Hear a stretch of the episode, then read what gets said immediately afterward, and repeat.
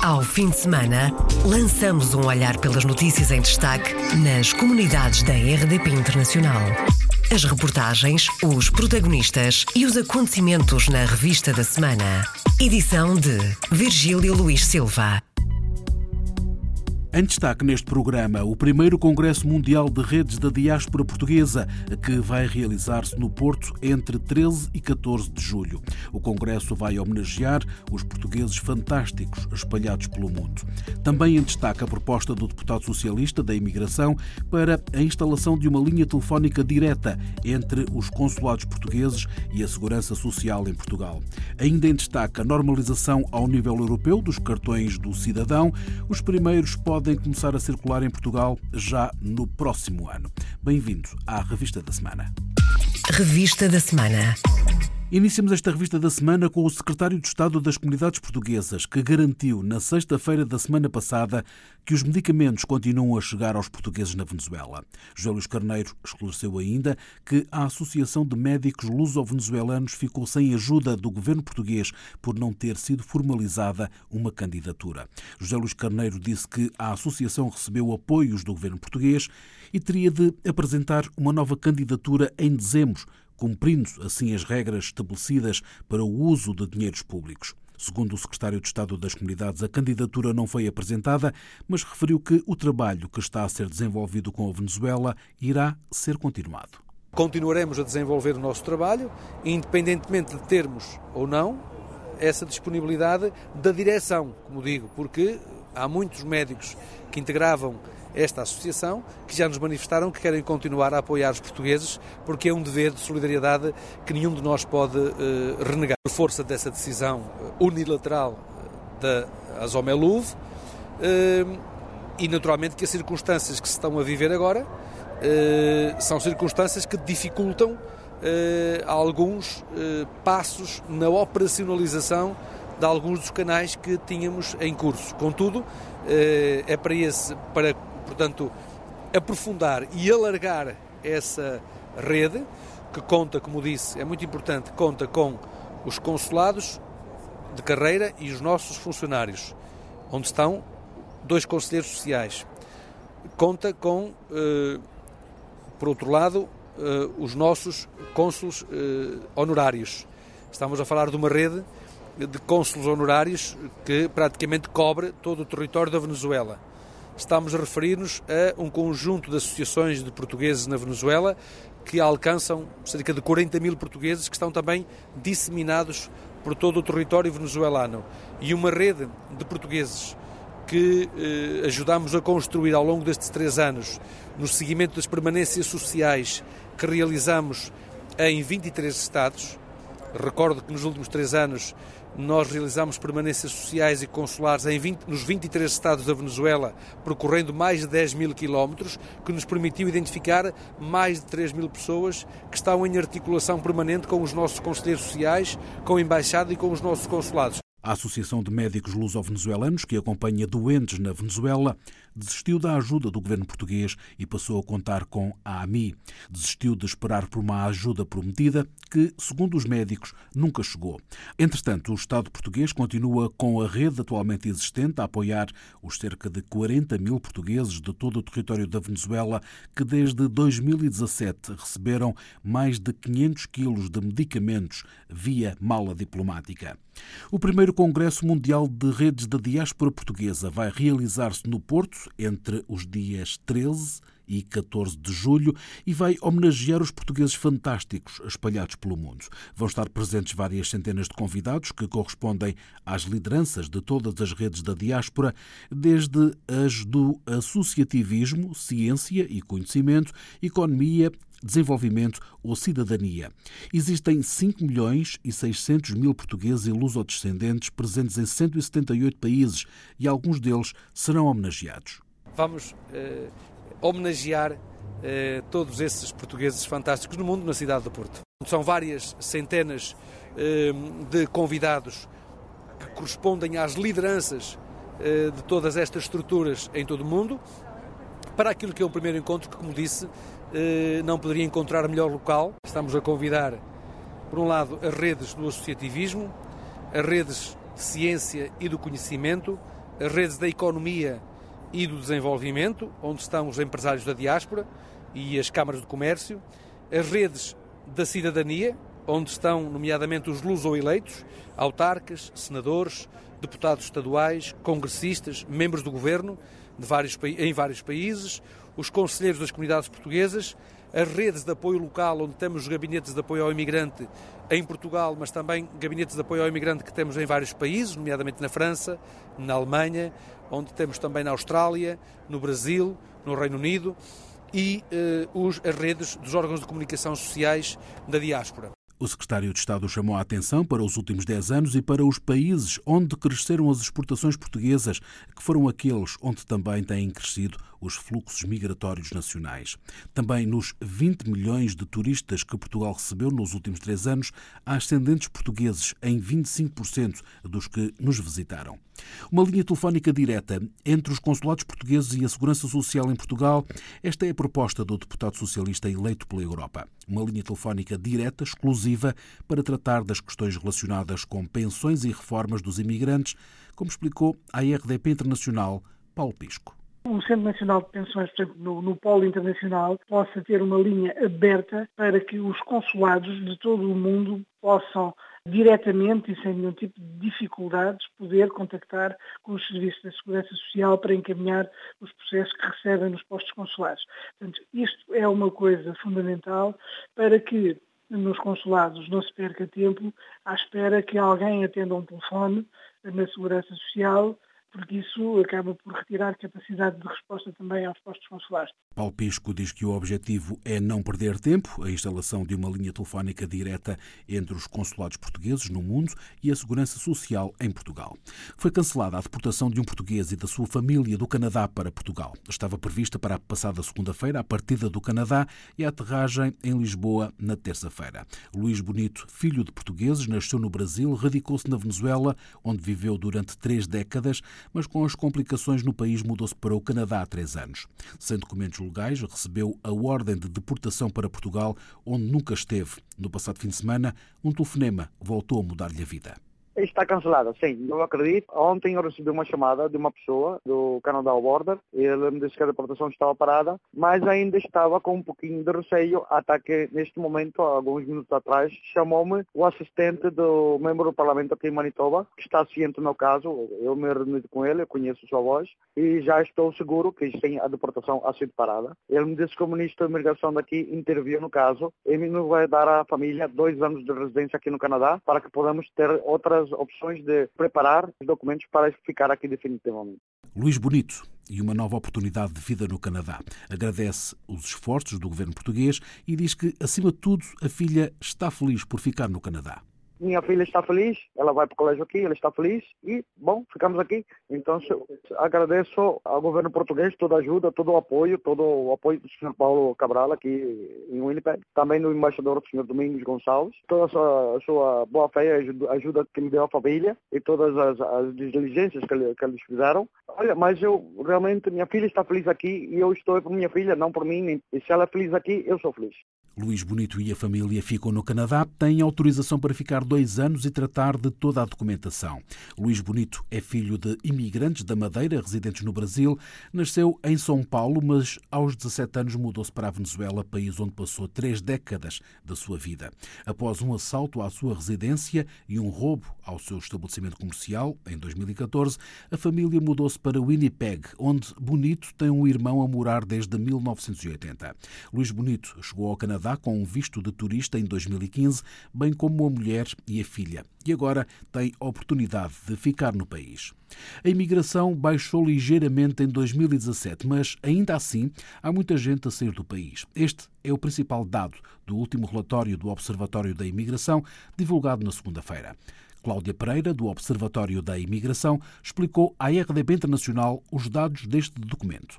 A imigração portuguesa tem uma ligeira descida de forma sustentada, embora continue num volume que sai por ano muito elevado. Ou seja, desde sensivelmente 2013 a 2015 que a imigração tem vindo a diminuir continuadamente e em relação a 2013 a 2015 o número de portugueses que sai por ano tem vindo a diminuir. Todavia, 85 mil portugueses que saem por ano ou que saíram por ano é ainda uma base muito elevada.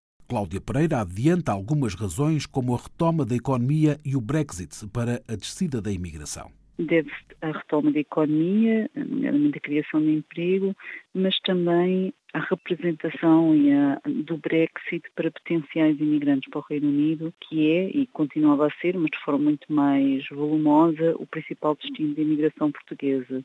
Portanto, por um lado, o Brexit e a diminuição da ida para o Reino Unido e, por outro lado, a retoma da economia portuguesa poderão ser dois fatores que explicam a diminuição da imigração portuguesa, que, volto a referir, continua mesmo assim elevada.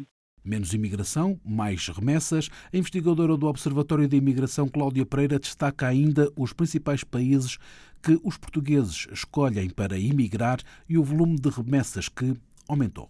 Os cinco principais países de destino são europeus, portanto, Reino Unido, Alemanha, França, Suíça e Espanha. As remessas aumentaram entre 2016 e 2017, aumentaram cerca de 6% continuam a representar cerca de 1,8% do PIB, tal como nas economias mais desenvolvidas. Mais de metade das remessas continua a vir de dois países, França e Suíça. Eh, e o terceiro eh, é o Reino Unido, de onde vem 10%. Isto no total dá cerca de dois terços, portanto, dois terços das remessas recebidas em Portugal são França, Suíça e Reino Unido. Depois temos Estados Unidos, Angola e outros países principais. Cláudia Pereira, do Observatório da Imigração. Estão publicados os dados da imigração portuguesa relativos a 2017 e ao período do ano entre 2000 e 2017. Cresceu, ao contrário da tendência geral, a imigração portuguesa para a Dinamarca. Aumentou 19% no ano passado. Carlota Moura Veiga analisa aqui na RDP Internacional os dados do Observatório da Imigração. A imigração portuguesa para a Dinamarca manteve-se durante a primeira década do século na ordem das duas e três centenas por ano. No entanto, a partir de 2012 verificou-se um aumento significativo até 2015, onde atingiu o valor máximo da série em análise com 938 entradas de portugueses. Depois de um decréscimo para a ordem das 600 entradas por ano em 2016 e 2017, sendo que esse decréscimo acompanhou a tendência geral da imigração para a Dinamarca, registrou-se novamente um aumento em 2018 para a ordem das 765 entradas, sendo que este valor é o segundo mais alto uh, registrado desde 2000. É interessante referir este aumento, visto que contrariamente ao que aconteceu em 2016 e 2017, que o decréscimo da imigração portuguesa tinha acompanhado a tendência decrescente da imigração para a Dinamarca, em 2018 a imigração para a Dinamarca, na sua generalidade, continuou a diminuir e a imigração portuguesa para a Dinamarca aumentou. São pouco mais de 2.500 os portugueses na Dinamarca.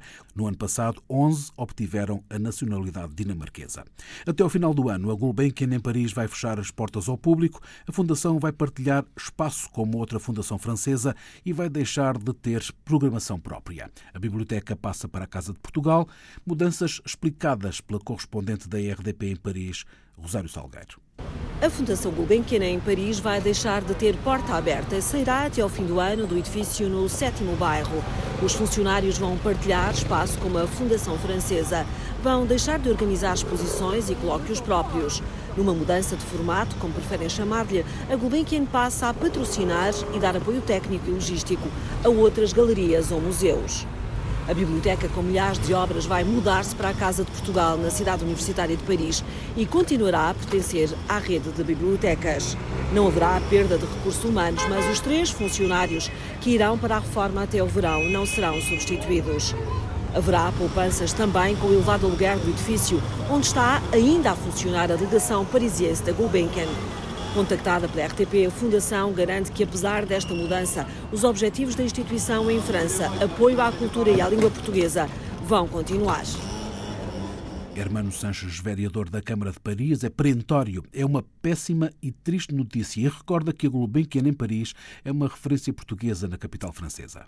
É uma notícia triste que vai obrigar a alguma reflexão sobre a continuidade real, concreta, não só da cultura portuguesa e lusófona, mas também dessa ligação, inclusive com a segunda geração, que tem sido um dos trabalhos que a Fundação Gulbenkian conseguiu fazer, sobretudo na ausência de outras estruturas, porque, de facto, por exemplo, o Instituto Camões em França tem realmente meios muito mais limitados. Ver a, referência Gulbenkian fechar em Paris é, é claramente ponto de grande preocupação. Agora, também implica, muito concretamente, se alguém pode ter esquecido, que a pressão, entre aspas, sobre a parte uh, portuguesa, o governo português, sobre a, a política uh, pública portuguesa no que diz respeito à cultura e à língua, ainda é maior, porque nós não podemos admitir uh, que não haja justamente essa presença. Quando tínhamos o Instituto de Camões, o Centro Cultural, com uma sede, tínhamos um centro cultural público aberto em Paris. Já não temos este centro cultural público aberto em Paris. Se fecha a Gulbenkian, colocamos a pergunta, como é que vamos fazer? Contactada pela RDP, a Fundação Carlos Gulbenkian em Lisboa confirma que a biblioteca vai ser instalada na Casa de Portugal e que a programação vai espalhar-se por várias moradas culturais em Paris. Foi anunciado na quarta-feira um prémio literário para a diáspora. Foi aberto um concurso literário para portugueses e lusodescendentes residentes no estrangeiro. Para o prémio literário Ferreira de Castro podem ser apresentadas obras entre 1 de abril e 30 de maio na imprensa nacional Casa da Moeda. Um prémio que vai alternadamente selecionar trabalhos inéditos nos domínios da ficção, da poesia e ensaio, produzidos por portugueses residentes no estrangeiro e luso-descendentes. A obra premiada será publicada pela imprensa nacional e o seu autor será ainda recompensado com um prémio no valor de 5 mil euros. Este é um prémio virado, portanto, para a diáspora portuguesa e o nome não poderia ser outro: Ferreira de Castro. Gonçalo Caseiro, presidente da Imprensa Nacional Casa da Moeda, em parceria com o Ministério dos Negócios Estrangeiros, criou o Prémio Ferreira de Castro com três objetivos, como explica a RDP Internacional.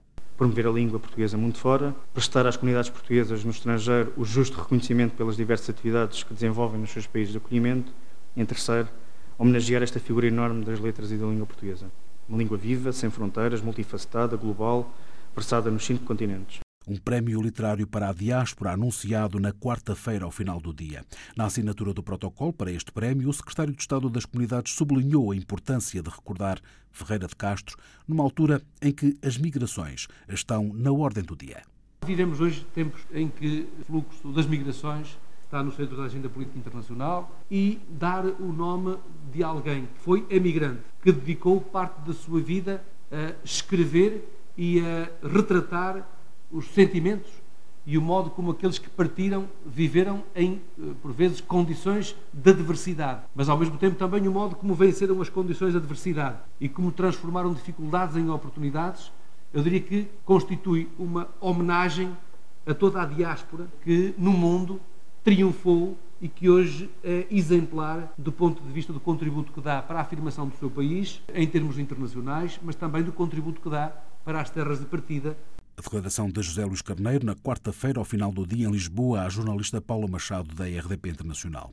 O prémio teu o nome de Ferreira de Castro, imigrante, tornado escritor, nascido em Oliveira de Azeméis, em 1898, que emigrou para o Brasil aos 12 anos de idade, onde, cinco anos depois, publicou o seu primeiro livro. Durante quatro anos, viveu em plena floresta amazónica. Mais tarde, viveu em condições muito precárias e fez de tudo. Em 1930, publica A Selva, obra que o tornaria num escritor de dimensão internacional, inclusive candidato a Prémio Nobel. Assinou também um livro chamado Imigrantes. Agora, Está aí, já no século XXI, Prémio Literário Ferreira de Castro. A obra vencedora vai ser revelada a 30 de setembro. O júri é presidido pelo professor Carlos Reis. Os trabalhos devem ser apresentados a concurso entre 1 de abril e 30 de maio. Os cidadãos europeus vão passar a ter cartões de identificação iguais e os primeiros podem começar a circular em Portugal já no próximo ano. Ninguém vai ser obrigado a mudar até terminar o prazo de validade do cartão do cidadão e não vai haver custos acrescidos. O Parlamento Europeu e o Conselho Europeu chegaram a acordo na quarta-feira para a uniformização dos documentos de identificação, como explicou à RDP Internacional o eurodeputado social-democrata Carlos Coelho, que liderou a proposta. O deputado europeu recordou abordou o facto de casos portugueses a viverem na Alemanha que viram o cartão do cidadão nacional ser recusado como meio de identificação. foi uma iniciativa da Comissão Europeia que eu juntei uma proposta concreta que foi aprovada que determina a obrigação das autoridades públicas reconhecerem os cartões de cidadão. Isto foi inspirado na circunstância que ocorreu ano passado, como se recorda, durante o verão, de muitos cidadãos portugueses terem visto os seus cartões de cidadão nacionais não reconhecidos na Alemanha. Olha, quando os tratados e as leis europeias determinam a liberdade de circulação dos cidadãos europeus, significa que eles devem poder circular e os seus elementos de identificação reconhecidos. A verdade é que neste momento existem mais de 85 cartões de cidadão diferentes em todos os Estados-membros. E, evidentemente, não é possível instruir os polícias para reconhecer 85 cartões diferentes. Esta iniciativa de harmonizar os elementos de identificação, ou seja, os cartões de cidadão, vai permitir o reconhecimento mútuo desse elemento de identificação e facilitar a liberdade de circulação dos cidadãos europeus na Europa, que é aquilo que nós queremos O cartão de cidadão português, apesar de ser um dos mais evoluídos, vai também sofrer alterações, aqui explicadas por Carlos Coelho. A primeira alteração é a circunstância de, à volta da sigla PT, que significa o Estado que faz emissão, neste caso Portugal, vai ter as estrelas da Europa, será um elemento comum a todos os cartões de cidadãos europeus, vai mudar a localização da fotografia, neste momento no nosso cartão de cidadão a fotografia está à direita e vai passar a estar à esquerda e como são reforçados os mecanismos de proteção de dados pessoais, designadamente uma encriptação mais poderosa, será possível a utilização do cartão sem contacto, isto é, apenas com a mera aproximação, não obrigando à introdução do cartão eh, nos leitores. A morada não irá constar no novo cartão de cidadão uniformizado no espaço europeu. O regulamento, agora aprovado, determina que o novo cartão irá entrar em vigor dentro de dois anos, mas os Estados-membros podem antecipar. No entanto, nenhum cidadão, sublinha Carlos Coelho, será obrigado a mudar de documento de identificação. Vamos ter 11 anos à nossa frente, a partir de maio deste ano, para que, à medida que os cartões vão perdendo a validade, os cidadãos, ao utilizar o seu cartão, na prática estão a receber um novo cartão. Portanto, isto não obriga a que as pessoas vão de propósito mudar o seu cartão. O eurodeputado do PSD, Carlos Coelho, em declarações à jornalista Paula Machado, da RDP Internacional, sobre a uniformização de cartões do cidadão para todos os cidadãos europeus. Ninguém vai ser obrigado a mudar até terminar o prazo de validade e não vai ter custos acrescidos. Encerramos esta revista da semana com as remessas dos imigrantes que voltaram a crescer. O ano passado foram 3.648 milhões de euros que entraram nos cofres do Estado. Contas feitas desde 2010, os imigrantes enviam 5.500 euros por minuto para Portugal. Dados do Banco de Portugal, que para o Secretário de Estado das Comunidades revelam a confiança dos imigrantes no país o aumento consecutivo do valor das remessas dos portugueses no estrangeiro para Portugal mostra uma confiança crescente no país. Atingimos mais de 3.680 milhões de euros de remessas no ano de 2018, o que significa que entre 2010 e 2018 eh, foram mais de 27 mil milhões de euros que os portugueses no estrangeiro transferiram para Portugal. José Luís Carneiro acrescenta que, para além das remessas, existem também os investimentos dos portugueses no estrangeiro em Portugal há um conjunto muito vasto de investimentos que são realizados em Portugal, de norte ao sul, do interior ao litoral, que em muito contribuem para a criação de emprego e para a dinamização da economia do país. Estamos a falar de investimentos no setor do agroalimentar, do imobiliário, da restauração, do turismo, nas infraestruturas e na valorização dos recursos endógenos dos territórios. Boas notícias. A do aumento das remessas dos imigrantes, considera a RDP Internacional a economista Cristina Semblano. A viver em Paris, Cristina Semblano lamenta que o governo português não pense mais nos imigrantes. Atendendo a estes dados das remessas dos imigrantes, seria um tanto natural que o Estado português pensasse um pouco mais nos seus imigrantes. Ora, não é isso que nós verificamos. Nós vemos que, por exemplo, o Estado se desinveste cada vez mais da língua portuguesa, que é algo muito importante para a imigração, do atendimento consular, etc. Portanto, o Estado português penso que está cada vez mais longe dos imigrantes. Seria normal, seria humano, seria lógico, seria ético que uma parte dessas remessas uh, revertessem também a favor de políticas uh, que beneficiassem a imigração. Para o presidente do Conselho das Comunidades Portuguesas, Flávio Martins, o aumento das remessas em 2017 significa a manutenção da confiança das comunidades espalhadas pelo mundo em Portugal. Eu acho que o primeiro indicativo é esse. A primeira nota que tem que se fazer é que isso apenas confirma a, tradicional confiança das comunidades em Portugal e da sua ligação com Portugal. Quer dizer, apesar de nós estarmos uns mais longe, outros nem tanto, mas enfim, todos fora de Portugal, é, mantém-se, portanto, esse vínculo, que não é apenas um vínculo afetivo, que também existe, não é? mas é também um vínculo patrimonial, econômico e, e ter, portanto, as suas reservas aí em Portugal. Remessas dos imigrantes a continuarem a subir. No ano passado cresceram mais de 13,5% para mais de 3.648 milhões de euros. Fechamos assim esta revista da semana. Ao fim de semana, lançamos um olhar pelas notícias em destaque nas comunidades da RDP Internacional. As reportagens, os protagonistas e os acontecimentos na revista da semana. Edição de Virgílio Luís Silva.